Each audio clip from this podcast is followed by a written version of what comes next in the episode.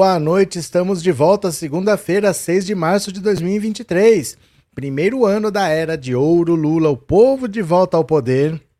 E notícia que saiu agora, por isso que é legal a gente pegar aquela live de duas horas e quebrar em duas lives de uma hora só cada. O ministro das Comunicações, o Juscelino Filho, pediu desculpas lá pro Lula, disse que explicou os mal entendidos, os inconvenientes, e o Lula decidiu dar uma sobrevida a ele. Isso, não xinguem o Lula não, gente. Ninguém mais do que ele gostaria de mandar esse cara embora. É que entre a o que ele acredita, entre o que ele acha que é o correto e a governabilidade, ele sabe que está complicado, ele sabe que ele está enfrentando já tentativa de CPI, pedido de impeachment, ele sabe que ele tem uma oposição feroz e ele está tentando preservar a governabilidade. Ele precisa apresentar resultados. Ele disse que com 100 dias de governo, que são três meses e um pouquinho, ele precisava ter resultados sólidos, consistentes. E trocar de ministro agora seria muito ruim para ele e para o próprio governo em geral. Então o Lula provavelmente, talvez ele até tenha falado com o cara, olha, fica aí seis meses, depois você pede para sair, vamos fazer uma coisa que não fique ruim nem para você nem para mim. Mas ele não quer o cara lá. Ele conversou com o cara e pelos votos do União Brasil, pela governabilidade, ele decidiu dar sobrevida pro cara e ninguém queria, mas é difícil, viu? É difícil. O Lula sabe como é que é, ele sabe as consequências de tomar uma atitude intempestiva. Ele não vai no segundo, terceiro mês de governo sair chutando todo mundo para todo lado, porque ele sabe que são quatro anos, talvez oito anos então ele não pode pôr tudo a perder nos dois primeiros meses de governo. Vamos ler a notícia? Quem está aqui pela primeira vez, se inscreva no canal. Quem já é inscrito, mande um super chat, um super sticker e vamos conversar. Bora? Bora aqui, vou compartilhar a tela. Venham comigo. Olha só. Ministro das Comunicações diz que em reunião com Lula esclareceu acusações infundadas. Esse cara é enrolado e todo mundo sabe, tá? Todo mundo sabe. O presidente Lula se reuniu na tarde dessa segunda com o ministro das Comunicações, Juscelino Filho. Lula havia dito na semana passada que queria ouvir de Juscelino explicações sobre ele ter ido a compromissos pessoais durante viagens oficiais com dinheiro público.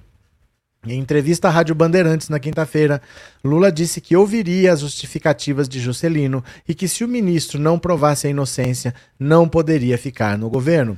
Após o encontro no Palácio do Planalto, Juscelino postou nas redes sociais que, na conversa com Lula, esclareceu acusações infundadas. Saí há pouco do Palácio do Planalto, onde tive uma reunião muito positiva com o presidente Lula. Na ocasião, esclareci as acusações infundadas feitas contra mim e detalhei alguns dos vários projetos e ações do Ministério das Comunicações. Temos muito trabalho pela frente. Questionada sobre a reunião, a presidência da República não informou o que foi conversado entre Lula e Juscelino. Na reunião, também estavam os ministros Rui Costa e Alexandre Padilha. A avaliação política feita em Brasília é que o apoio do partido de Juscelino União Brasil ao ministro foi fundamental para a permanência dele no governo. O União Brasil tem ainda outros dois ministros. O governo Lula busca construir uma base ampla para conseguir aprovar projetos de seu interesse no Congresso. Apesar de ter representantes na esplanada, a posição do União Brasil no Congresso ainda não é de total apoio ao presidente. Então, olha, União Brasil é um partido complicado porque é uma coxa de retalhos.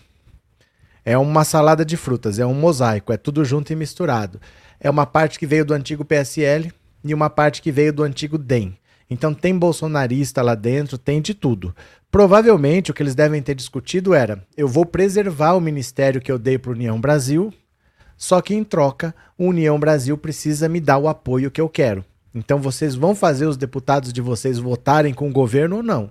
Porque tá cheio de deputado rebelde. Tem deputado lá que é bolsonarista, não quer votar com o governo. O que, que vamos fazer? Cada um vai ter que engolir o seu sapo. Eu vou ter que engolir essa mala que vocês me colocaram aqui.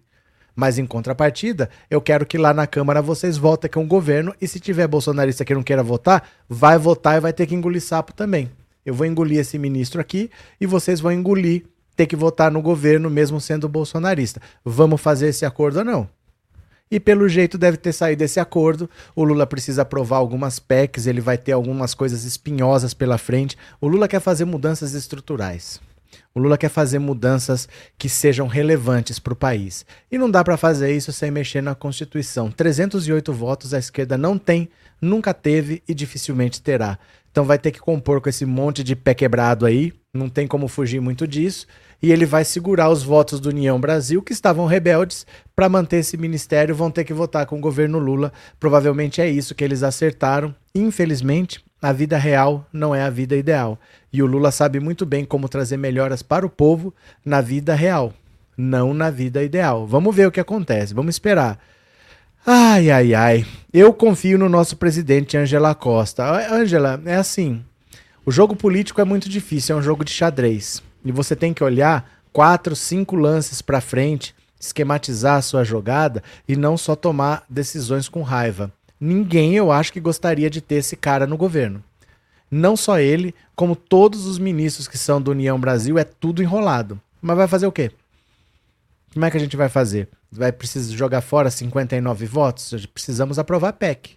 A esquerda é pequena, não tem condição de fazer isso. Então, se não tem tu, vai tu mesmo. Vamos ter que engolir esse cara por um tempo. Aguenta as pontas aí, porque quem mais está engolindo o sapo é o Lula. Então, vamos aguentar junto, vamos engolir sapo junto. Fazer o quê, né? É, só queria que o Lula tenha sabedoria suficiente para conduzir o seu mandato. É que não é fácil. Mesmo com sabedoria, não é fácil. Você vai ter que saber que brigas você quer vencer. Não adianta você entrar em todas e querer vencer todas. Quais que eu preciso vencer? As outras, vou empatar, vou perder, mas essas aqui eu quero vencer. Então, para vencer as lutas que ele quer, ele provavelmente está escolhendo aquelas que ele não vai nem entrar. Porque não dá para vencer todas, né? Infelizmente, a vida real é essa. Continuemos, Márcia. Edna, Lula sabe o que está fazendo, ele não é bobo. E ele sabe o que ele precisa fazer. Mais do que saber o que ele está fazendo, ele sabe o que ele precisa fazer. Não tem muito jeito, né? Neuza, não está fácil para o Lula. O Arthur Lira só quer dinheiro e poder que Lula consiga. O maior problema do Lula é que, assim, ele já governou com o Centrão. Ele governou com o Centrão. A Dilma governou com o Centrão. O Temer governou com o Centrão. O Bolsonaro governou com o Centrão. O problema é o Bolsonaro era muito fraco. Então ele não conseguia conversar com as pessoas. Ele botava dinheiro na mesa. Isso deixou o Centrão empoderado. O Centrão se acostumou a enfiar a faca no governo, na, no pescoço do governo, e o governo soltar dinheiro. Então o Lula está pegando hoje um Centrão com uma gula, com uma voracidade que ele nunca teve. Centrão está indo para cima, quer dinheiro, quer dinheiro, quer dinheiro, porque com o Bolsonaro funcionava. Então, até amansar essa gente, você sabe aquele seu filho que você dá de tudo? Você dá de tudo, você dá brinquedo, ele nem brinca, ele quebra, ele larga lá no canto e você vai dando brinquedo, vai dando brinquedo. O dia que você, em vez de dar 10 brinquedos, você der 9 brinquedos, ele reclama. O Lula tá assim com o Centrão, ele tá fazendo tudo o que é, que é possível fazer para todo mundo, inclusive para o Centrão, mas nada é suficiente. Porque com o Bolsonaro era só gritar que o Bolsonaro soltava. O Bolsonaro é fraco. O Centrão com certeza preferia um presidente fraco a um presidente que trabalha, que sabe o que está fazendo, né? Rosemary, quando a gente quer pegar a galinha, não, de, não deixou dar o milho. Cadê? É, Neuza, boa noite. O Juscelino vai ser demitido logo, logo. Provavelmente. Provavelmente. Mas não é assim, a hora que o Lula quiser. Vai ser a hora que o Lula conversar com a União Brasil e eles chegarem num acordo. É assim que funciona, né? Cris, valeu, Cris, boa noite. É, Ormandina, boa noite. Todo apoio ao governo Lula, ele sabe o que faz. Lelote, obrigado pelo super sticker. Regina, obrigado pelo super sticker e obrigado por ser membro. Vamos para mais uma? Vamos para mais uma. Venham para cá, olha. Dino determina que PF apure o caso das joias Michele Bolsonaro. Agora é oficial, foi instaurado um inquérito na Polícia Federal. Existe um inquérito agora para investigar. Olha, o ministro da Justiça e Segurança Pública, Flávio Dino, determinou ao diretor-geral da Polícia Federal, André Rodrigues, a apuração pelo órgão da apreensão de 16,5 milhões em joias que seriam presente do governo saudita para a ex-primeira-dama Michele Bolsonaro. No ofício desta segunda-feira, o ministro diz que, conforme reportagens veiculadas na imprensa, se deu o ingresso de joias de elevado valor em território nacional, transportadas pelo ex-ministro de Estado e um de seus assessores, sem os procedimentos legais. O documento segue solicitando a apuração de possíveis crimes no episódio. os fatos, da forma como se apresentam, podem configurar crimes contra a administração pública tipificados no Código Penal, entre outros, no caso, havendo lesões a serviços e interesses da União, assim como a vista de repercussão internacional do itinerário em tese criminoso, impõe-se a atuação investigativa da Polícia Federal. Então, Flávio Dino já jogou para a Polícia Federal, falou: investiga aí porque tem coisa. Vamos ver o que tem por trás. Investiga aí porque tem coisa. E a Polícia Federal vai para cima. Antes, quem estava indo para cima era a Receita. Qual que é a diferença? A Receita Federal vê impostos. Então, por exemplo, eu trouxe um computador caríssimo dos Estados Unidos. Custou 10 mil dólares, 50 mil reais. Eu nunca poderia entrar com esse computador no Brasil sem pagar imposto. E eu entrei com ele debaixo da mochila, sem pagar imposto, Aí eles viram lá no, no raio-x que tinha um computador e tem que pagar imposto. A Receita Federal vai ver impostos. A Polícia Federal vai ver a existência de outros crimes. Porque, por exemplo, como é que eu tinha 10 mil dólares para comprar um computador lá fora? Eu tenho renda para isso? Esse dinheiro é lícito? É ilícito? Como é que esse dinheiro foi para lá? Foi pagou IOF? Foi por cartão de crédito? Eu levei no bolso sem declarar? Eles vão ver se existe crime, não só a parte tributária. Né? Então agora nós vamos ver se teve corrupção, se isso está relacionado a alguma coisa com refinaria ou não. Agora a Polícia Federal entra no caso e não é mais o caso de imposto. É caso que eles vão investigar os crimes que podem estar por trás. Maria de Jesus, que mulher de sorte. Mas Maria, você não é uma mulher de sorte? Você nunca ganhou joias de 16 milhões de reais? Eu não acredito. É sério que você nunca ganhou joias de 16 milhões? Todo mundo ganha, isso é comum, todo dia acontece. Boa noite, Maria. Cadê? Foram dois estojos de joias, um masculino e um feminino. É que o masculino passou. O masculino passou, porque é por amostragem. Eles não olham todas as bagagens. Eles olham algumas. É por amostragem. Então pegaram o da Michelle e o do Bolsonaro passou. Agora vamos ver o que, que vai ser investigado, né? É, Cláudia, só uma coisa não bate. Quem comprou a refinaria foram os Emirados Árabes e quem deu as joias foi a Arábia Saudita. São dois países diferentes. Mas para isso que tem investigação, Cláudia. Ninguém disse que tem uma coisa ligada com a outra. Você entendeu? Ninguém disse que tem uma coisa com a outra. Vocês aqui que estão falando. Isso precisa ser investigado para ver se tem relação. Ninguém disse que tem essa relação. O que a gente sabe é que o Bolsonaro tentou reaver joias que estavam entrando no país com o assessor do Bento Albuquerque, ministro de Minas e Energia, e essas joias entraram sem ser declaradas e sem pagar imposto. Isso nós sabemos. Nós também sabemos que o Bolsonaro foi para os Emirados Árabes e lá ele acertou a venda da, da refinaria de Landulfo Alves. São duas coisas diferentes. Não existe ainda uma ligação. Existe uma possibilidade. Nós não sabemos se ela existe. Você entendeu? Você está tomando as duas coisas como consequência vendeu, pegou propina e veio para cá. Isso são possibilidades. Para isso vai ter investigação. Vamos ver. Nós não sabemos se tem a ver. Pode ter a ver com outra coisa ainda. Pode ter a ver com isso e com outras coisas. Ele pode ter recebido isso por uma coisa e outra coisa por outra coisa. Nós não sabemos até onde esse negócio vai. Para isso que tem que ter uma investigação.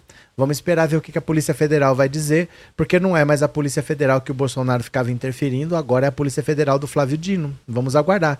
Valeu, Cláudia. Obrigado pelo superchat e por ser membro, viu? Cadê José Campos? Esse pessoal do PT não tem poder de colocar e tirar ministro, deveriam ficar quietos. Eles inflamam tudo com essa fala, com essa fala. Isso hábito antigo do PT. É que assim, José, é, eu entendo que exista uma coisa que é qual que é o seu objetivo de estar na política? Você pode ter vários objetivos.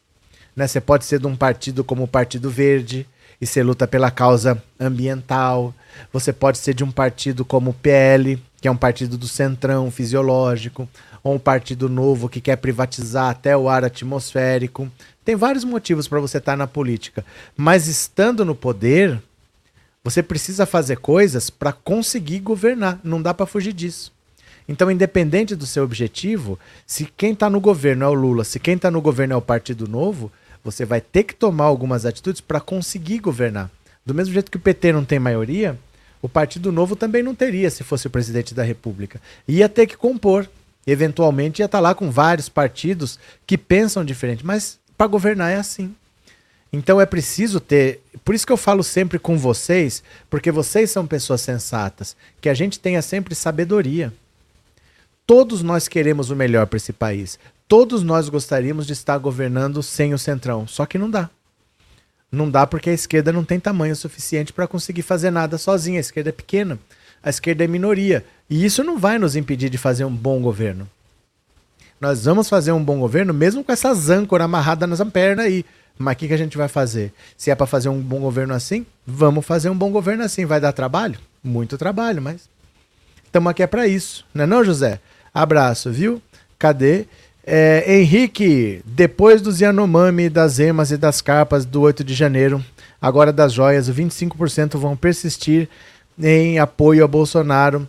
Haja fatos todos os dias, cada enxadada uma minhoca. É que assim, Henrique, não pense que o Bolsonaro vai perder um mínimo. Vai ter um mínimo que ele nunca vai perder, porque é assim mesmo. Sabe aquele clube que está numa fase desgraçada? Tem um pessoal que nunca vai abandonar. Os modinha abandonam, mas tem um pessoal que nunca abandona. Na pior fase do PT, o PT não deixou de ter a votação que ele sempre tem, porque tem uma galera que nunca deixa. E assim é. Tem uma galera cega que vai continuar dizendo que o Bolsonaro é honesto, como tem gente que até hoje fala do Maluf. Ah, o Maluf ele era bom porque roubar todo político rouba, mas ele pelo menos fazia alguma coisa. Tem isso. Não dá pra gente fugir. Que tem gente que não gosta do Lula, nunca vai gostar e resolveu ficar apaixonada pelo Bolsonaro, infelizmente. O que a gente vai fazer, né, Henrique? Obrigado, boa noite, viu? É, queremos tanto ajudar o Brasil que estamos aqui nesse canal. Socorro Rabelo, bem-vinda, só alegria. Tem muito caroço nesse angu do Bolsonaro. Mais do que qualquer um de nós pode imaginar. Nós vamos ter que esperar. Lá em Brasília a informação provavelmente já correu, eles já sabem nós ainda vamos ter que esperar. Vai ter que vir oficialmente, depois de uma investigação. Mas vocês se preparem. Vocês se preparem, porque é pior do que vocês podem imaginar. Bolsonaro é um ladrão pior do que a gente pensa. Sonha. Sonha, vai ser pior. Vai por mim.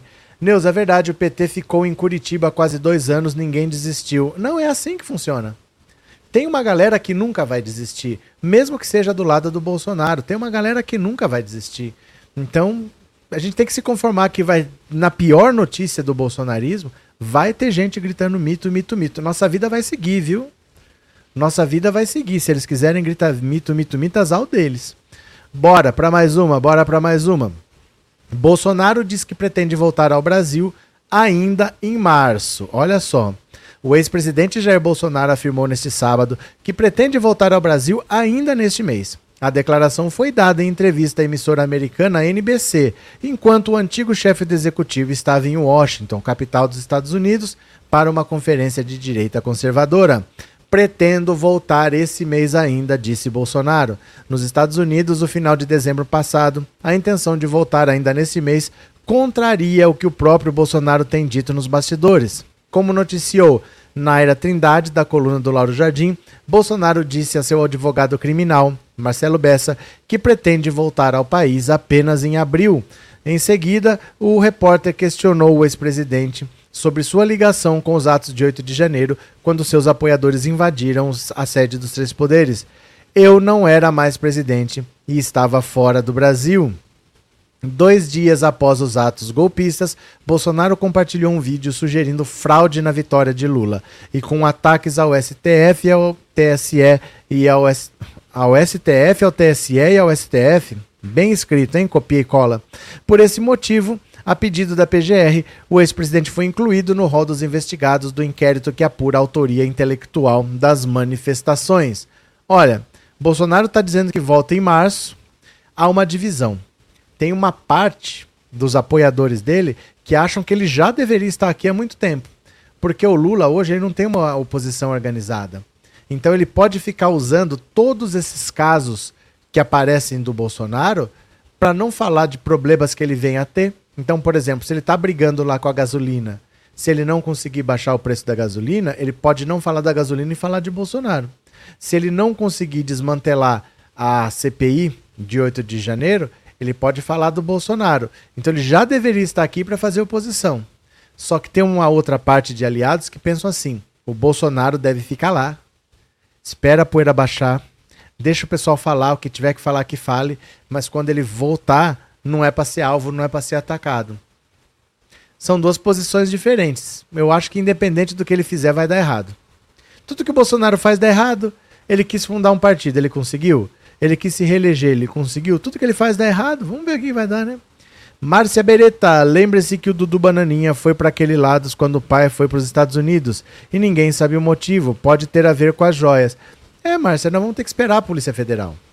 A Polícia Federal agora está investigando, a Receita está investigando, o Ministério Público vai investigar, vai todo mundo para cima agora. Nós vamos saber logo. Aguentem as pontas, aguentem as pontas que as coisas vão aparecer. Não é mais o governo Bolsonaro, é o governo Lula. Valeu, Márcia. Obrigado de coração, viu? Muito obrigado. O país está até mais leve sem o Bolsonaro infernal, verdade. Gente, tá chovendo tanto aqui. Tá chovendo tanto. Continuemos. Cadê, ó? Aliados querem que Bolsonaro fique nos Estados Unidos até abril, pelo menos. Tá vendo? O Bolsonaro falou agora que ia voltar em março. Já tem gente falando que ele tem que voltar em abril. Ninguém sabe. Eles não têm resposta. Essa crise das joias milionárias do regime saudita fez a cúpula do PL aconselhar Jair Bolsonaro a adiar o seu retorno ao Brasil. O Patriota já tinha até preparado um grande evento para receber o ex-presidente. O Patriota não, partido. O partido já tinha até preparado um grande evento para receber o ex-presidente. Agora tudo mudou. Na avaliação da turma de Valdemar Costa Neto, o ex-presidente virará alvo fácil de Lula caso volte ao país nesse momento. O radar mostrou mais cedo que o governo decidiu abrir uma investigação da Polícia Federal para apurar a história Michele e Bolsonaro. Se depender da cúpula do PL, Bolsonaro pode ficar de pernas pro ar nos Estados Unidos mais um mês, torcendo para que a situação melhore. Vocês repararam que a gadaiada sumiu? Que a gadaiada tá quieta? Que a gadaiada não tem resposta? É porque eles nunca têm resposta. A resposta vem pronta. Ah, o Lula tá falando lá do 8 de janeiro. Fala da Lei Rouanet, fala da Cláudia Raia. Ele sempre tem uma resposta que já vem pronta e todos falam a mesma resposta. Só que agora não tem o que responder. Eles não sabem o que responder. Porque vai falar que as joias não são do Bolsonaro? Ele tentou reaver essas joias oito vezes. Então eles não sabem o que responder, eles não sabem o que o Bolsonaro deve fazer. Bolsonaro deve voltar já? Deve voltar em abril? O que, que o Bolsonaro deve fazer? Eles não sabem porque não tem o que reagir. Eles estão agora sem saber o que fazer, não estão conseguindo fabricar uma fake news, uma mentira qualquer para responder isso daí. A gadaiada tá perdida. Eu acho é pouco. Eu acho é pouco. Eu quero mais é que eles se lasquem. Cadê vocês aqui? Opa, perdão. Cadê? Deixa eu ver. Deixa eu ver. Cadê? Eu tô perdendo aqui os superchats de vocês. Não quero deixar sem ler. Ó, Analice, obrigado pelo super sticker, viu? Muito obrigado. Eva Nicásio, valeu, obrigada. Eu que agradeço, Eva, obrigado pelo super chat. É, Adriana, obrigado pelo super sticker, valeu. Quem mais? Volta Bozo, tem uma jaula novinha te esperando na papuda. É, o gado está preso na papuda José Norberto. Também é uma vergonha após a outra, Roseli. Tadinhos não sabiam que podem receber presentes. É, então, é um presente caro, né? Presente bom esse caro. Continuemos. Filhos de Bolsonaro ganham novos motivos para detestar Michele. Eita, Laia. Olha só. Olha só. Quem fica pior na história das joias contrabandeadas da Arábia Saudita para Jair Bolsonaro e sua mulher Michele? No primeiro capítulo parecia ser Michele, afinal o presidente apreendido na alfândega, o presente apreendido na alfândega do aeroporto de Guarulhos era destinado a ela. Bolsonaro, segundo diziam seus ex-auxiliares, como um, como um bom marido, apenas tentou reaver o presente da mulher e mesmo assim para incorporá-lo ao acervo da presidência da República. Michele poderia usar as joias, mas só enquanto fosse a primeira dama. No segundo capítulo, que foi ao ar ontem, Bolsonaro ficou pior. Eram dois presentes, uma caixa de joias trazidas pelo almirante Bento Albuquerque, ex-ministro de Minas e Energia, e repartidas por ele com acompanhantes de viagem.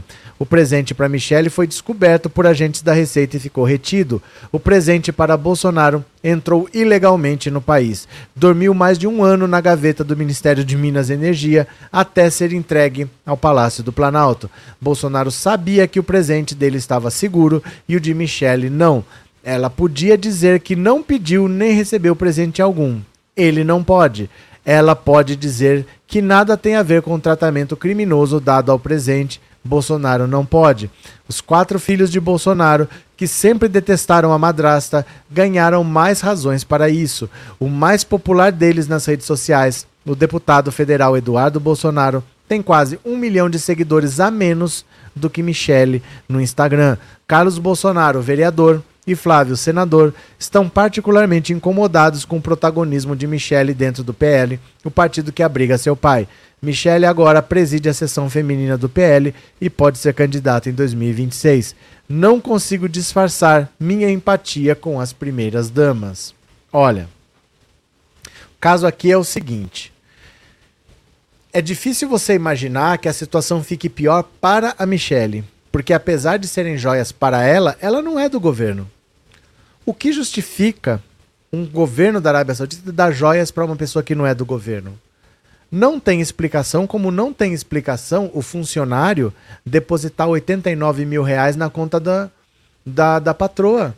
A patroa deposita o salário na conta do funcionário. Mas o funcionário que deposita cheques na conta da patroa, isso não existe. Então não tinha explicação para os cheques da Micheque e não tem explicação para ela estar tá ganhando presente da Arábia Saudita. Isso não é para ela. Os cheques não eram para ela. E eu, as joias não são para ela. Podem até ser é, de um, numa primeira análise. Mas isso se deve ao fato dela ser esposa do então presidente da República. Obviamente.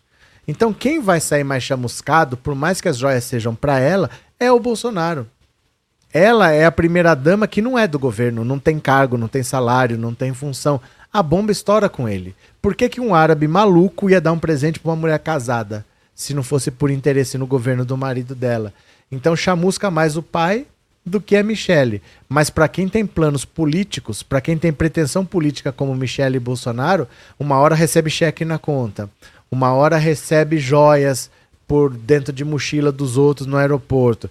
Fica complicada a carreira política dela. O bolsonarismo está implodindo de fora para dentro da periferia ele está vindo para dentro, a própria família Bolsonaro está implodindo, eles vão começar a se matar porque os filhos não gostam da Michelle. O Bolsonaro não sabe de que lado fica, porque ele não quer perder a esposa, mas ele nunca fica contra os filhos. Ele está fora do país, ele não acompanha isso no dia a dia. Para mim que se lasque. Para mim que se lasque, né? Cadê? Ana, o Bolsonaro quer devolver porque quem vai usar é a Janja, mas ele não quer devolver não está com ele para ele devolver. Nunca teve na mão dele para ele devolver. Isso foi apreendido pela Receita Federal. Eles nunca receberam. Não tem o que devolver.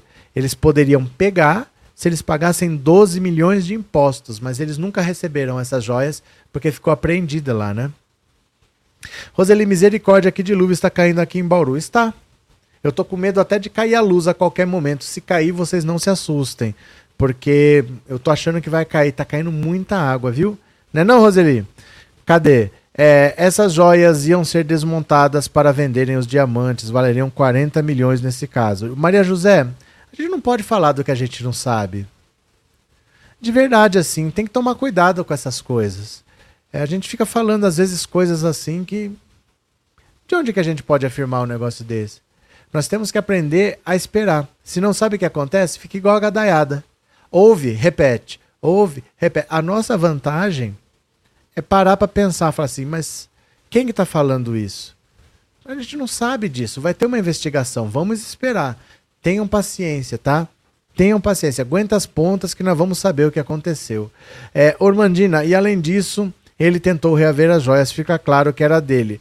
Não, ele não pode falar que ele não sabia. Oh, eu não pedi, eu não recebi. Ele quis oito vezes reaver essas joias, né? Ele sempre soube. É, Eli, isso deve ser lavagem de dinheiro. Não, Eli. Com certeza lavagem de dinheiro não é. Porque vai cair um raio, ó, trovãozão. Lavagem de dinheiro é quando você pega um dinheiro ilícito e tenta fazer uma operação para lavar esse dinheiro, para esse dinheiro ficar limpo, para ser um dinheiro com aparência de ilícita. Não houve essa operação. Se ele for dinheiro sujo, você pegou o dinheiro sujo, você não pegou lavagem de dinheiro. Vamos tentar entender o conceito. Conceito de lavagem de dinheiro. Você me dá um milhão de reais de tráfico de drogas. O que, que eu vou fazer? Eu vou tentar fazer. Eu tenho uma gráfica velha. Eu vou tentar fazer uma nota de um pedido que você fez. Aí eu recebi por esse pedido. Esse dinheiro não é mais de tráfico de drogas. Eu recebi vários pedidos pequenos de 100 reais, 200 reais. Faço um monte de nota e eu digo que esse um milhão aqui foram esses monte de pedido que fez. E eu vou tentar ver se passa. Se a Receita não vai estranhar ter um milhão de pedido no mesmo mês aqui na minha gráfica. Então, essa operação é lavar dinheiro. Você achar uma propina não é lavagem de dinheiro em si. Tem que ter acontecido alguma coisa com esse dinheiro para você dizer que tentaram lavar o dinheiro, entendeu? Cadê? Lavagem de dinheiro não tá mais para não tá mais para propina pela venda da refinaria a preço de banana. Então, tem que tomar cuidado. Sabe por quê? Nunca vão pelo raciocínio óbvio. Onde tem muito dinheiro envolvido, pode ser qualquer coisa. Você não sabe se não tem um compromisso futuro. Você não sabe se tem um outro negócio que nem passa pela sua cabeça. Se de repente tem uma outra empresa que é de um outro grupo, que é de um outro país, mas que está associado. Gente, essas coisas vão fazendo assim, ó. Onde tem muito dinheiro, a origem não é muito clara. Às vezes você acha que o, o vou, te, vou te dar um exemplo simples, bobo, que não tem nada a ver, mas só para você entender. Você sabe a Land Rover? Carro. É caro que você pode comprar. Muita gente compra achando que está comprando um carro inglês. É um carro indiano. Porque era inglês. Mas foi comprado por uma empresa que chama Tata Motors em 2008. Eu estou falando isso pelo seguinte: onde você tem muito dinheiro envolvido, pode ter certeza que tem um pouco do dinheiro que é russo, um pouco do dinheiro que é indiano, um pouco do dinheiro que é chinês, tem uma parte das ações que é dos Estados Unidos. Nunca é tão simples. Nunca é tão assim, olha, é propina pela venda daquilo lá. A gente não sabe outros negócios que estão envolvidos, outras empresas que não tem nada a ver com os árabes, mas o dinheiro é árabe. Só que a empresa oficialmente é da França, a empresa oficialmente é da Suécia esse é parte do dinheiro pesado, não é tão simples assim, nunca é tão óbvio, viu? Aguenta as pontas que a Polícia Federal vai dizer para nós. Bola para mais uma, bora para mais uma. Olha aqui, ó. A resposta ácida de Jean Willis a Damares Alves. Olha só. Quem fala o que quer, ouve o que não quer. O ditado popular resume a intenção, digamos, pouco amigável entre Damares Alves e Jean Willis. A ministra publicou uma pesquisa de fonte duvidosa sobre o crescimento do bolsonarismo nas redes. Na legenda, disse que a popularidade do ex-presidente está em alta porque ele não é corrupto e enfrenta a esquerda brasileira. Meu Deus! Foi então que, sem papas na língua, o ex-deputado federal Jean Willis resolveu rebater a senadora. Mentirosa compulsiva. Se acreditasse de fato num inferno, você não seria essa mentirosa nefasta que é, comentou na publicação do Twitter. Olha só, cresce nas redes, nas ruas, nas cidades, nas florestas, nos campos e no mundo inteiro. Cresce porque Bolsonaro não é corrupto. Fez um excelente governo e enfrenta sem medo a esquerda brasileira que insiste em cometer os mesmos erros que a esquerda já cometeu em outros países. Respondeu Jean Willis, mentirosa compulsiva. Se acreditasse de fato no inferno, você não seria essa mentirosa nefasta que é. Eu acho é pouco. Gente, eu quase não tô conseguindo falar. De tanto barulho que tá aqui dessa chuva. Não sei como é que vai ser. Eu quase não tô conseguindo falar de tão alto que tá o barulho da chuva aqui. Tá caindo o mundo aqui em Bauru. Cadê Roseli? Tá caindo o mundo aí também? Tá demais aqui, viu? É, Ana, professor, me responda se foi presente e for declarado agora a Jan já pode usar. Ninguém sabe, Ana, porque assim, podem ser duas coisas diferentes. Uma coisa é o presidente da República dar um outro pre presente para presidente da República. Isso é um presente para a presidência da República. Fica lá. É da presidência da República. Normalmente ninguém usa fica guardado, fica num acervo, eles fazem um museu, ninguém usa. É meio brega você sair com um negócio de 15 milhões no pescoço. Ninguém faz isso. Fica lá guardado, se for assim. Pode ser um presente pessoal. Eu posso chegar assim pro Lula e falar: Lula, toma aqui para você, ó, uma caneca do Pensando Alto. É para você. É um presente pessoal para ele, não é para a presidência da República. Aí quando ele sai, ele leva. O problema é o seguinte: um presente pessoal, como tudo que diz respeito à administração pública, tem que atender ao princípio da razoabilidade. É razoável eu dar um presente, por exemplo, uma caneca para o presidente da República? É razoável? É razoável. Ninguém está pensando em co comprar o presidente da República com uma caneca. É só uma coisa simbólica que não tem um valor comercial. Então tudo bem. E se for 5 mil reais? E se for 10 mil reais? E se for 100 mil reais? Não tem um valor específico. Mas tem que ser uma coisa razoável. Então é subjetivo mesmo. É subjetivo. Se for um valor que pode ser considerado alto, o próprio presidente faz o seguinte: olha, ele me deu essa caneca de ouro, vale 100 mil reais.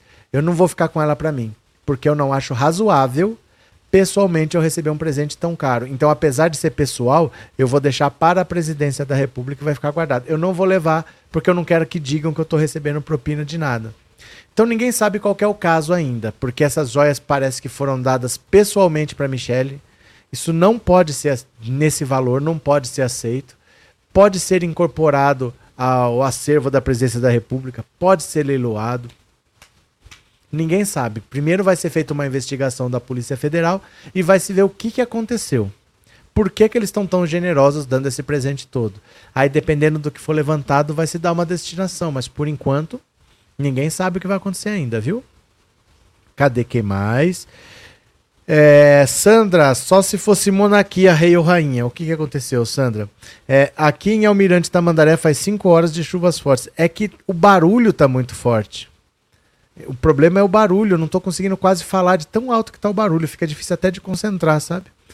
Cadê? Boa noite, muita grana alta. Eles acham que vão ficar assim. Então é muito difícil uma grana dessa aparecer do nada, que algum motivo tem. Né? Imagina assim, é, Genivaldo, é, Gevanildo, desculpa, Gevanildo. Imagina que eu te dei uma Ferrari, um milhão de reais. Você ia achar normal eu te dar uma Ferrari de um milhão de reais? Você não ia falar, por que, que você está me dando uma Ferrari? O que, que você quer? Você está me dando uma Ferrari de um milhão de... Não foram uma, foram 16. É um presente de 16 milhões de reais. Você acha plausível que alguém deu uma frota de Ferraris no valor de 16 milhões para alguém? Essas joias são isso. São uma frota de 16 Ferraris, cada uma valendo um milhão. Não é plausível, alguma coisa tem. Né? Alguma coisa tem. Cadê? Por que alguém pode dar um presente desse sem interesse? Não pode. Não pode não é, você não deve aceitar um presente que não seja razoável. Existe o princípio da razoabilidade. Pode ser que, por exemplo, que a pessoa me ame e fala assim: ó, toma aí 50 milhões de reais para você. Se eu sou presidente da República, eu não devo aceitar. Não é razoável receber pessoalmente esse tipo de presente. Então, você, se eu sou presidente da República, eu devo dizer que eu estou recebendo e que de alguma maneira eu vou incorporar isso à presidência e não para mim, né? Por que alguém daria um presente de 16 milhões para Michelle? Que amizade é essa? Não entendo. José vai ter uma, uma investigação agora da Polícia Federal. Vamos ver o que, que eles dizem, né? Bora para mais uma. PT monta tática para isolar Sérgio Moro e Deltan Dinheirol. Olha só.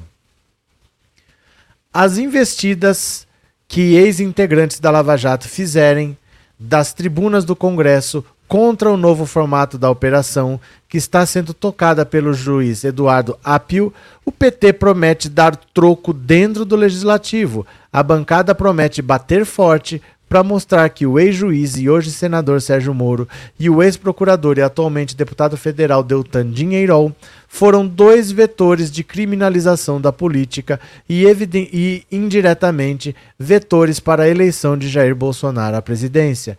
Por meio do reforço desse discurso, a tática petista é de, aos poucos, promover o isolamento de ambos e mostrá-los como adversários da atividade política. Isso porque, quando ambos colocam as plataformas políticas pelas quais se elegeram, que travarão uma luta contra a corrupção, aos olhos dos petistas e de seus satélites dentro do Congresso, colocam todos os parlamentares no mesmo balaio. Na avaliação do cientista político Valdir Pucci, a tática do PT em criticar a Lava Jato é acertada do ponto de vista político. Moro e Dallagnol estão no Congresso justamente com a bandeira de defender a Lava Jato e de ficar do lado da operação significa atacar o PT e a própria história recente do partido envolvido nesses escândalos de corrupção. Então, se de um lado Moro e Dallagnol defendem a Lava Jato como uma forma de, de atacar o PT, automaticamente o PT se contrapõe, porque é uma forma de defender sua própria história. O partido insistirá que a atuação de ambos não era para combater a corrupção, mas sim para combater o PT. Porém, o professor. Opa, cadê? Cadê? Deu um pulo aqui. Porém, o professor emérito e cientista político da Universidade de Brasília, David Fleischer, tem dúvida se essa é a melhor tática para obter o isolamento de Moro e Dallagnol. Para ele, melhor faria a bancada caso se debruçasse sobre projetos que o governo do presidente Lula considera importantes a serem retomados. O PT não esquece, eles foram feridos, mas não de morte, mas feridos bastante e Moro foi o grande alvo deles. A Lava Jato pegou gente de outros partidos como o MDB. O melhor é deixar esse ressentimento para lá e tocar em outros assuntos mais importantes. Teu cotovelo. Quem que é o nome aqui? O David Fleischer? Tá bom que vai deixar para lá. Não vai deixar para lá não vai deixar para lá nada. O que puder fazer contra essas criaturas vai ser feito sim. Vai ser feito sim. É importante que todo mundo ali dentro saiba que eles quiseram prender todo mundo. Não era para combater a corrupção, não. Era para você prende a pessoa aqui, chantageia, deixa a pessoa presa até a pessoa querer fazer uma delação.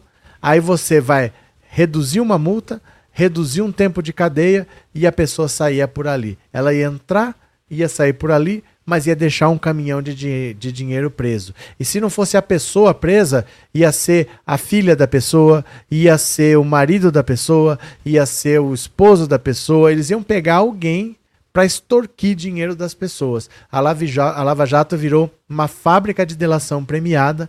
Não importa o que você fez, o que você não fez, ou você delata o que eu quero, ou eu vou te condenar. Se você não quiser ser condenado, fale o que eu quero, pague o que eu estou cobrando. Era isso que o Sérgio Moro e o Dallagnol faziam. Então eles queriam perseguir a classe política para extorquir dinheiro. Isso não pode ser esquecido, isso tem que ser lembrado a todo momento. Sérgio Moro e Dallagnol não podem fazer parte da política. Eles têm que ser o deputado e o senador mais vigiados desse país. Toda hora tem que estar alguém no portal da transparência vendo se ele comprou um, uma folha de papel, de que papelaria que veio, se essa papelaria foi investigada pela Lava Jato, se beneficiou de alguma decisão do Sérgio Moro, tem que investigar qualquer coisa. Um prego tem que ser investigado, né?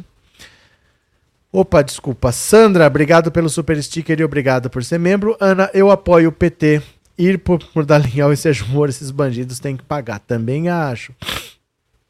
Arlete, David pega seu banquinho e saia de mansinho abestado. O que, que aconteceu? Roseli, Mara assassinou as carpas para pegar as moedinhas, verdade. Ricardo, vou abrir uma champanhe francesa de primeira quando Deltan Dinheirol foi preso. Espero ansioso. Olha, eu também não vejo a hora. Eu quero esses dois na cadeia o quanto antes. Mas vamos ver. Tanto acontece que nunca é, nunca é rápido, né? Claudinei, você acha que não houve corrupção? A Lava Jato não foi algo bom? Não, a Lava Jato nunca foi sobre corrupção nunca foi sobre corrupção. Só na Rede Globo a Lava Jato foi para combater a corrupção. A Lava Jato era o seguinte: duas coisas fizeram a Lava Jato sair de controle. Quando a Dilma, pressionada, assinou a lei das organizações criminosas, lá tinha a delação premiada. Delação premiada é o seguinte: você vai colaborar com a investigação. Então, eu fui preso. E eu sei como as coisas aconteciam. Tinha fulano que fazia isso, fulano que fazia aquilo, o dinheiro ficava guardado lá, eles contratavam fulano, eles mandavam matar não sei quem, eu sei de tudo. Se eu colaborar com a investigação, eu posso me beneficiar. Eu posso ter a pena reduzida, minha multa reduzida, mas eu tenho que colaborar com a investigação. Então eu, falo, olha, o dinheiro está ali, o responsável é ele, as provas estão aqui, vai ali que você acha as armas. A delação não é a prova. A delação é um meio de prova. Você leva as pessoas até a prova. E o que, que o Sérgio Moro fazia? Ele aceitava a delação como prova. Sabe? É assim, vamos ver se fica mais claro para você. Se eu confessar que eu sou culpado, isso não é prova. Nem quando a própria pessoa fala que ela é culpada, isso é prova. Eu tenho que ter provas técnicas, testemunhas, mas não basta só a minha palavra. Porque eu posso falar que eu sou culpado para encobertar o outro. O outro me dá um dinheiro, eu assumo a bronca e ele se sai bem. Então, nem quando eu falo isso é prova. Mas o Sérgio Moro aceitava a delação contra os outros como prova. O Lula foi preso por uma delação, sem prova nenhuma. Foi a delação do Léo Pinheiro que prendeu o Lula. Delação não é prova, ela é meio de prova. E segundo, a prisão após segunda instância. A prisão após segunda instância virou o Brasil de cabeça para baixo. Porque o Sérgio Moro condenava aqui, alguns meses depois, o TRF4 sempre assinava embaixo tudo que ele fazia, condenava ali, a pessoa estava presa. Então ele chegava para as pessoas, ó, você vai ser preso. Você vai ser preso, porque eu vou te condenar, daqui 3, 4 meses é o TRF4 que te condena, e você vai ser condenado a 20 anos de prisão e vai ter que pagar uma multa de 15 milhões de reais. Tá bom para você? Ah, então faz o seguinte, faz uma delação, fala o nome do Lula, a sua multa de 15 milhões eu reduzo para 5, os seus 20 anos de prisão eu reduzo para 4, você vai sair com tornozeleira, não fica preso tal. E era assim que as coisas aconteciam. A Lava Jato era um esquema corrupto do, do pessoal envolvido ficar rico. Era uma fábrica de delação premiada. O Sérgio Moro usava a delação como prova. A delação não é prova, a delação é meio de prova. É para você chegar até as provas. Não existiu nada de bom na Lava Jato, porque você não combate a corrupção cometendo crimes. O Sérgio Moro mandou grampear os advogados do Lula. É contra a Constituição. O sigilo entre o cliente e o réu é inviolável ele grampeou a central telefônica do escritório do Zanin. 25 advogados foram grampeados ilegalmente, cometendo crimes. O Dallagnol quebrou ilegalmente o sigilo de 14 pessoas próximas ao Lula no caso do sítio de Atibaia. Por que, que ele não pediu para o Sérgio Moro autorizar? Porque ele não queria que a defesa soubesse. Fez isso ilegalmente. E não se combate crime cometendo crime. E é o que a Lava Jato fazia. Então não é essa questão, você acha que não houve. A questão não é se eu acho. A minha opinião não interessa. Você tem que investigar da maneira correta. Para aí você apurar as responsabilidades e prender as pessoas. Você não pode cometer crimes a, a, pretexto de combater a corrupção. Porque eles cometeram crimes. O Dallagnol cometeu crime, o Sérgio Moro cometeu crime. Todos eles cometeram crime. Você não pode fazer isso. Imagina se fosse você, Claudinei. Imagina se fosse você, você descobre assim, você está se separando da sua esposa, você tem um filho, ela quer tomar o filho de você, quer tomar a tua casa, e ela combinou com o juiz. O juiz falou para ela assim: "Olha, fala que ele usa droga".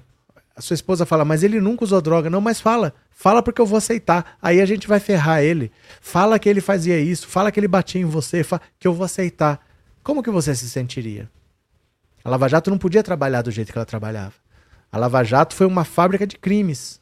Não pode fazer o que se faz. Ah, mas prendeu fulano. Prendeu que entrou por aqui e saiu por ali. Quem que ficou preso? Eles entravam por aqui, pagavam uma grana e saíam por ali para gastar a grana que tinham roubado. Você entende o que eu tô falando? É complicado isso daí. É, você não combate crime cometendo crime, né? Andréa, obrigado pelo super sticker e obrigado por ser membro, viu? Muito obrigado. Cadê Mary Consuelo? E o que aconteceu com o Tacla Duran? Tá na Espanha. Tá na Espanha, tá lá. Ele, ele é cidadão espanhol também, ele é cidadão brasileiro e cidadão espanhol. Ele mora lá, ele tá lá. O dia que chamarem ele para falar, chama ele fala, ele quer falar. Agora ninguém chama, né? Não sei. Rodrigues, sabe de uma coisa? Tá bom de delatar o Supremo, é muita prova que você tem. Olha, até Sérgio Moro, o homem sabe nossa. Ô Rodrigues, e quem tá, sabe fazer um curso de alfabetização? Escrever um pouco melhor. Rodrigues, tudo isso que eu tô falando não sou eu que sei, são informações públicas. São informações que são públicas. Por que, que você acha que o Sérgio Moro foi considerado um juiz suspeito? São informações que são públicas, não são coisas que eu sei. Qualquer pessoa sabe. Se você não sabe, lamento. Acompanhe mais o canal aqui que a gente vai lendo as notícias juntos. Eu, a gente lê notícia aqui todo dia. São informações que são públicas. O Sérgio Moro foi considerado um juiz suspeito e anulado tudo o que ele fez no caso do Lula, por exemplo, porque ele é um juiz corrupto. E eu vou te mostrar aqui, ó, uma notícia que não é do Lula, mas é de agora. Você quer ver, ó? Ó, quer ver, ó? Quer ver, ó? Vê de quando essa notícia. Lê comigo, Rodrigo. Você tem que se informar, cara. Ó. Ó, olha essa notícia. 5 de março de 2023. Você leu?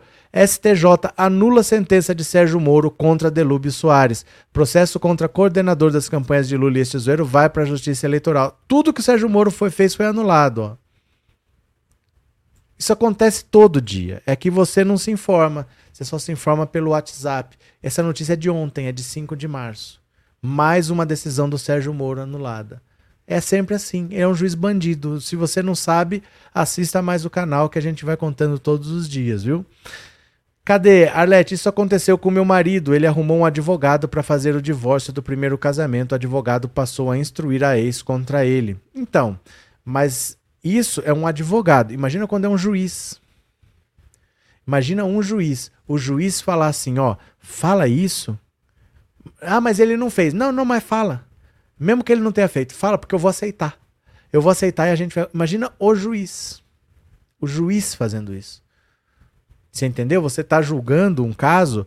Eu sou o marido, a minha ex-esposa está aqui e o juiz está conversando com ela, falando o que, que ela tem que falar para me ferrar. Vocês entendem a gravidade disso? Uma pessoa foi para cadeia por 580 dias e a gente descobriu que o juiz e o procurador conversavam.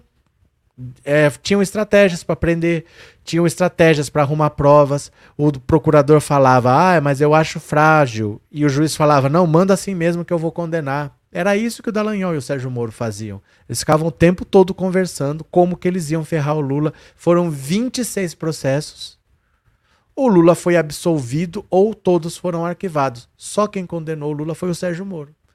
E os processos dele foram todos anulados porque ele é um juiz corrupto. Ninguém mais condenou o Sérgio Moro, gente. Foram 26. Ninguém mais condenou o Lula. Foram 26 processos. Ninguém condenou o Lula, só o Sérgio Moro, que foi considerado suspeito, né?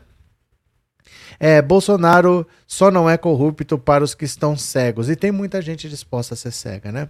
Estela, fala de Arthur Lira. Acho que ele vai dar muita dor de cabeça. Mas. O que a gente vai fazer? São desafios para enfrentar. É assim mesmo. Vamos lutar, vamos para cima, vai fazer o quê, né? É, Cris, você vive no submundo das fake news, completamente sem noção do mundo real. Não, são notícias assim que são públicas, a pessoa não vê, e, sabe? É, eu não sei o que acontece com essas pessoas. Adriana, como o professor entendeu o que o Rodrigues escreveu? Eu não entendi nada. Ah, eu não entendi tudo, para falar a verdade. É, Pedro Henrique Lava Jato quebrou as indústrias de construção do Brasil e detonou a Petrobras. Rita, Sérgio Moro bandido tem que pagar por todo o mal que fez ao Brasil. Não pagará, viu, Rita? Não tem processo contra ele. O juiz não paga pelo que ele faz. Se eu sou juiz, eu prendo você. Você fica dois anos preso. Que eu falo, a Rita matou. A Rita é assassina. E eu condeno você. Você vai presa? Dois anos depois aparece o verdadeiro bandido. Sabe o que eles fazem? Eles te soltam. Aí você pode processar o Estado? Pode. O Estado pode ter que te indenizar? Pode. O Estado, não eu. Eu não vou te indenizar, não vai acontecer nada comigo. É o Estado que vai pagar, no máximo. O juiz ele não arca com as coisas que ele faz, então dificilmente vai acontecer alguma coisa, né? É, a atuação do Moro foi condenada até na ONU, disse a Roseli Araújo. Cadê? Como professor. Ah, aqui eu acabei de ler da Adriana. Estela fala de Arthur Lira, acabei de ler também. Por que eu tô clicando nas mesmas mensagens, né? É, Eli e esses 500 dias no cárcere foram perdoados? Como foram perdoados? Não existe perdoar. Não tem como perdoar. O Lula ficou preso 580 dias e depois o STF considerou que isso tudo era ilegal por causa do seguinte, ó. Por que, que o Lula foi preso? O Sérgio Moro condenou o Lula no caso do triplex. O TRF4 condenou Lula no caso do triplex, segunda instância. O que, que a Constituição diz? Só existe condenação, você só é considerado culpado depois do trânsito em julgado, que é quando não tem mais recurso. Essa prisão nunca poderia ter acontecido. Mas lá em 2016, do nada, ninguém sabe por quê, ninguém sabe por quê, o STF falou: olha, tá escrito que não pode, mas vamos fazer de conta que pode? Vamos fazer de vamos deixar prender após a segunda instância. O Lula ainda tinha recurso, foi para o STJ, iria para o STF, mas vamos prender após a segunda instância. Curiosamente, mudaram o entendimento da lei e prenderam o Lula após a segunda instância. O caso ainda foi para o STJ, que confirmou, e depois foi para o STF, que considerou o Sérgio Moro suspeito e anulou tudo. Mas o Lula nunca deveria ter sido preso porque só existe, a, você só é considerado culpado depois do trânsito em julgado. Aí depois que passou a eleição, curiosamente, o STF voltou para a interpretação antiga, falou: "Olha, não pode mais prender após a segunda instância, só depois do trânsito em julgado". Aí soltaram o Lula. Então ele só foi preso porque mudaram o entendimento para prender. Se eles não fazem isso, não dá tempo de prender o Lula antes da eleição de 2018 passou a eleição e falaram: olha, você quer saber bem? Não pode prender mesmo, não. Aí mandaram soltar. Só prenderam o Lula para tirar o Lula da eleição. Só isso. Só isso. Só prenderam o Lula para tirar ele da eleição. Se esperam o trânsito em julgado, até hoje o Lula não teria nem sido julgado no STF. Então eles mudaram o entendimento para prender depois da segunda instância para tirar o Lula da eleição de 2018, porque senão o Lula vence no primeiro turno. Você acha que ele ia perder para o Bolsonaro? Ele vai ser o Bolsonaro presidente? Ele não ia vencer o Bolsonaro deputado? Ia vencer também, eles sabiam. Tiraram o Lula da eleição. E se o Lula fora da eleição, se o Haddad tivesse para vender, iam tirar o Haddad também. Ah, mas é porque o Haddad, qualquer coisa. Iam falar qualquer coisa. Não iam deixar o PT vencer aquela eleição. A verdade é essa. O que tivesse que fazer ia ser feito. Não é por causa de facada, não é por causa de fake news. Não iam deixar vencer. O que tivessem que fazer, iam fazer se tivessem que inventar terceiro turno, se tivesse, não iam deixar o PT vencer aquela eleição. Deu no que deu, deu no Bolsonaro aí. O que, que tiveram que fazer agora? O Bolsonaro, que só existe por causa das decisões do STF, tiveram que pedir, pelo amor de Deus, para o Lula ir lá e vencer a eleição, que senão o Bolsonaro ia fechar o STF. Pagaram com a própria língua, pedindo, pelo amor de Deus, para o Lula vencer. E o Toffoli está lá até hoje pedindo perdão para o Lula, e o Lula não conversa com ele. O Toffoli já tentou duas vezes pedir perdão para o Lula, o Lula não conversa com ele. José Francisco, obrigado pelo super sticker, viu? Muito obrigado. É, um grande erro foi levar o caso de São Paulo para o Paraná. Não foi um erro. Não foi um erro. O Sérgio Moro mentiu. O Sérgio Moro mentiu e ninguém contestou. Ele sabia que ele tinha que prender o Lula para ser famoso, porque o Sérgio Moro não era ninguém. O Sérgio Moro era um juizinho de primeira instância. O juiz de primeira instância é esse que tem na sua cidade. Tem Quantos no Brasil de primeira instância? Ele era um juiz de primeira instância. Ele só ia ficar famoso se ele prendesse o Lula. Ele mentiu. Ele mentiu que o caso do triplex, que já estava sendo investigado pelo Ministério Público de São Paulo, ele falou: olha, a Petrobras tem um caixa em conjunto com a OAS de onde eles fazem corrupção. Então, desse caixa em conjunto saiu dinheiro para a reforma. Então, como eu já estou investigando corrupção na Petrobras, manda para cá que é a mesma coisa. Mandaram. Nunca provou de onde que saiu esse dinheiro, esse caixa em conjunto, nunca apareceu. Ele mentiu. E ficou com o caso lá seis anos. Por isso que foi tudo anulado. A defesa do Lula falou. A defesa, ó, vou mostrar aqui para vocês, ó. A defesa do Lula avisou que o processo ia ser anulado. Você quer ver, ó? Ó, eu vou mostrar aqui, quer ver? Ó. Deixa eu achar aqui a notícia. Mas a defesa do Lula avisou que o caso ia ser anulado. Quer ver? Quer ver? Pera aí lá, deixa eu achar aqui a notícia. Quer ver? Pera lá, pera lá, pera lá. Pera lá, eu já vou achar a notícia aqui. Ah, aqui. Ó, achei. Leiam aqui comigo, porque a defesa do Lula avisou. Isso que vocês estão fazendo de mandar para o Paraná, o caso vai ser todo anulado. Olha aqui, ó. Leiam aqui comigo, ó. Cadê a notícia? Quer ver? Pera lá.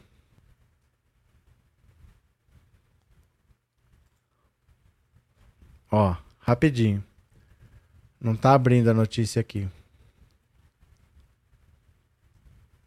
Pera lá, eu não sei por que, que a notícia não tá abrindo. Abriu, abriu. Ó, abriu a notícia aqui, ó. Olha, juíza de São Paulo remete processo a, e pedido de prisão de Lula para Sérgio Moro. A notícia é de 3 de maio de 2016. Ó, a própria defesa do Lula falou que ia ser tudo anulado. Ó, defesa. Em março, os advogados do presidente Lula, Roberto Teixeira e Cristiano Zanin, pediram a impugnação da decisão do Tribunal de Justiça de São Paulo. Eles tiveram solicitação negada. Não há qualquer elemento concreto que possa vincular o triplex ou a suposta reforma realizada nesse imóvel a desvios da Petrobras, como afirma a decisão. O que existe é uma imputação de uma hipótese insuficiente para motivar uma acusação criminal. A defesa do ex-presidente também contestou a remessa do processo para Curitiba. Mesmo que fosse possível cogitar-se de qualquer vínculo com desvios da Petrobras, isso não deslocaria o caso para a competência da Justiça Federal. A Petrobras é uma sociedade de economia mista e há a posição pacífica dos tribunais de que, nessa hipótese, a competência é da Justiça Estadual. Mesmo que fosse possível cogitar-se, por absurdo, de qualquer tema de competência da Justiça Federal, não seria do Paraná, se, pois o imóvel está localizado no estado de São Paulo e nenhum ato foi praticado em outro estado. Quer ver? Tem mais aqui, ó. Cadê onde eles falam aqui que. Ah, bom. Os promotores do Ministério Público, Cássio Concertino, José Carlos Blá e Fernando Henrique Moraes de Araújo disseram ter recolhido duas dezenas de depoimentos que comprovariam que o apartamento era destinado ao presidente e sua família. O Ministério Público acusa de lavagem de dinheiro na modalidade ocultação de patrimônio e falsidade ideológica. Aproximadamente duas dezenas de pessoas nos relataram que efetivamente aquele triplex do Guarujá era destinado ao ex-presidente Lula e sua família. Dentre essas pessoas figuravam funcionários do prédio, o zelador do prédio, a porteira do prédio, moradores do prédio, funcionários da OAS, ex-funcionários funcionário da OS e os, o proprietário da empresa que fez a reforma naquele imóvel e, pelos relatos, fez uma reunião para apresentar parte da reforma efetuada com a presença da ex-primeira-dama e de seu filho, além do senhor Léo Pinheiro. Além de Lula, foram denunciados. Cadê? Quer ver? Eu acho que não tá nessa notícia aqui, não. Quer ver? Quer ver? Pera lá. Vou, vou achar essa notícia aqui para vocês. Que a própria defesa do Lula falou. Aguenta as pontas aí, ó.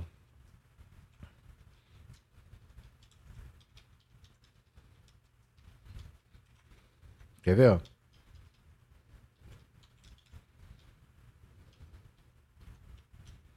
Quer ver? Quer ver? Quer ver?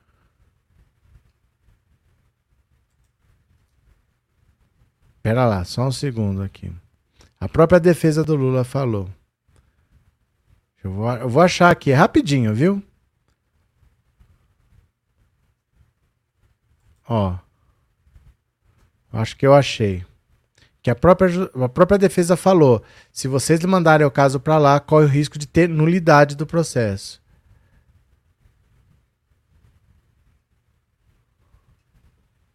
Ó, deixa eu ver aqui. Quer ver? É, eu achei a mesma notícia aqui em outra página. Tô, tô, não tô achando aqui.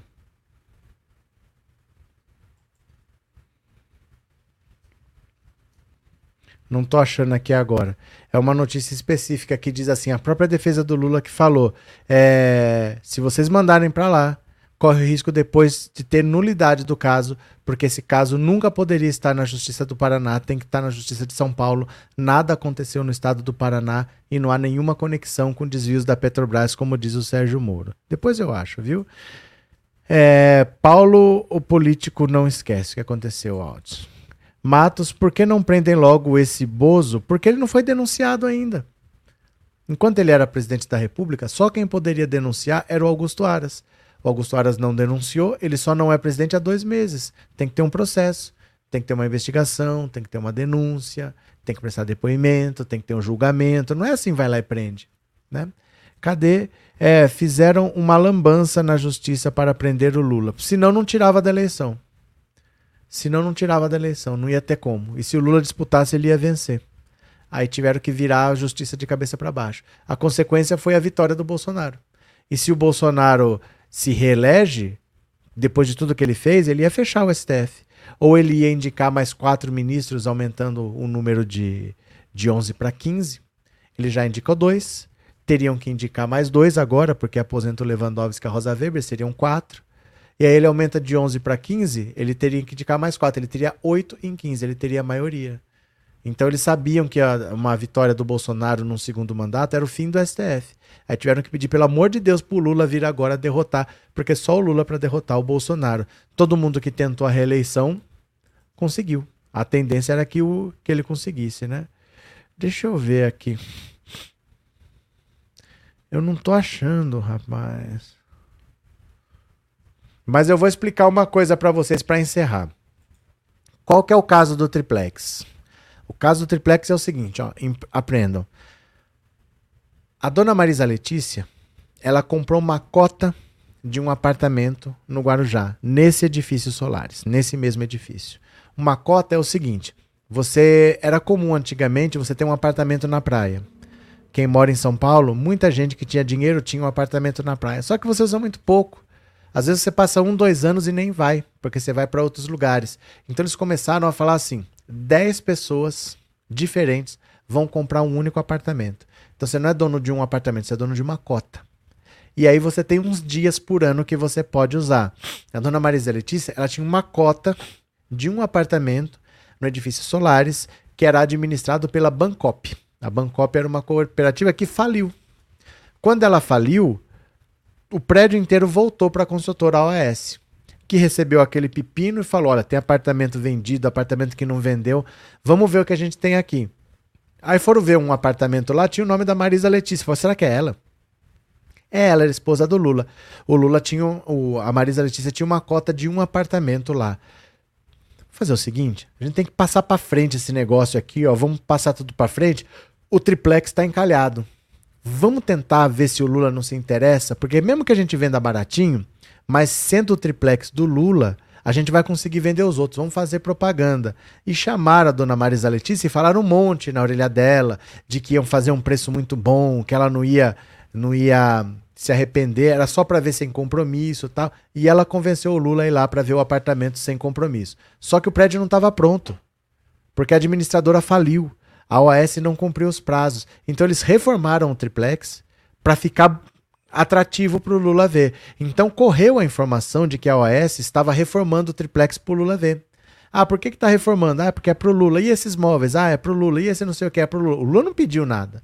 E nunca usou, porque esse apartamento nunca foi entregue. Ele nunca ficou pronto. Um dia ele foi lá ver, falou: para mim não interessa, não quero, foi embora. Mas ficou aquele zum zum zum de que é o apartamento do Lula, é a reforma para o apartamento do Lula, porque a OAS queria empurrar esse apartamento para ele. E ele não comprou. Foi só isso. Virou uma investigação no Ministério Público de São Paulo. Pegaram depoimentos de pessoas que falaram que a reforma era para o triplex do Lula, mas o Lula nunca comprou o apartamento, nunca, us nunca usou. Porque nunca foi entregue, nunca ficou pronto. Esse apartamento nunca chegou a ficar pronto. Foi só uma gambiarra, um tapa que deram lá para ficar menos feio, para ver quem sabe se ele se interessa. Esse apartamento nunca ficou pronto, ele nunca dormiu lá. Nunca ninguém dormiu lá. Aí o Sérgio Moro viu aquela investigação, falou: puxa para cá, eu condeno o Lula. Não interessa o que, que tem, eu vou condenar o Lula. Puxou para lá e condenou. Só que nesses seis anos que ele ficou com esse processo todo lá, ele cometeu crimes nesse processo para cometer o Lula. Como grampear os advogados do, do, do Lula, como fazer a tal da condução coercitiva. Ele foi cometendo ilegalidades. Aí depois tudo foi anulado. Então, tudo sendo anulado, não pode estar em Curitiba, o Faquin mandou ir para Brasília. Chegou lá, eles falaram assim: olha, agora passou tanto tempo, nós vamos reconhecer a prescrição. O caso prescreveu. A prescrição quer dizer o seguinte: o Estado perdeu o direito de processar porque passou tempo demais. Por que passou tempo demais? Porque o Sérgio Moro mentiu. Ele ficou seis anos com o processo na mão dele, sabendo que não era para estar com ele. Então, se alguém quiser reclamar da prescrição, reclama com o Sérgio Moro, que ficou seis anos com o processo na mão, sabendo que não era lá que era para estar. Tá. Por isso que prescreveu. O Lula foi inocentado por prescrição. A prescrição tem caráter absolutório, é uma absolvição por prescrição, tá? Cadê? É... Bom descanso, Paulo. Bom descanso, Gevanildo. Uma explicação para o inexplicável. Se você acha que é possível explicar o inexplicável, então não é inexplicável, são apenas os fatos. Se você não quer acreditar, o problema não é meu, mas são os fatos, né? Eu, fatos, eu não costumo acreditar ou não acreditar. Fatos eu costumo aceitar. Né? Porque não é porque você não aceita, ah, eu não aceito a lei da gravidade. Né? Você não vai voando para o trabalho porque você não aceita. Você é obrigado a aceitar. Né? Então, se você acredita ou não, não faz a menor diferença para mim. Mas fatos, a gente não acredita ou não acredita. Fatos a gente aceita. Né? Na própria sentença, ele escreveu que estava condenando Lula sem provas, mas por convicção própria dele mesmo, Jesus Henrique. Até Reinaldo Azevedo, mesmo sendo crítico do PT, sempre denunciou as ilegalidades, arbitrariedades da Lava Jato. Pronto. Eu vi o triplex que foi invadido pelo povo sem, povo sem medo. Chama povo sem medo. Era um lugar bem simples. É porque não estava pronto. Porque a administradora faliu a Bancop, ela não entregou o apartamento, nunca chegou a ser usado por ninguém, né? Cadê? Parece que no Brasil, para juiz mal intencionado, o crime compensa, porque o juiz não, não responde pelo que ele faz. No máximo, no máximo, no máximo, é a tal da aposentadoria compulsória, mas ele não responde pelo que ele faz. Então, Ô, gente, eu vou parando por aqui, porque tá chovendo muito aqui. Eu tô com medo até de cair a energia e dar problema no computador. Então depois a gente continua tá? Não vou fazer resumo do dia, não vou fazer nada, porque é, tá chovendo e tá chovendo muito, tá? Antes que a energia acabe, eu vou parar. Obrigado por tudo. Amanhã a gente conversa mais um pouco. Um beijo grande e eu já fui, viu, meu povo? Beijo, até mais e tchau. Obrigado.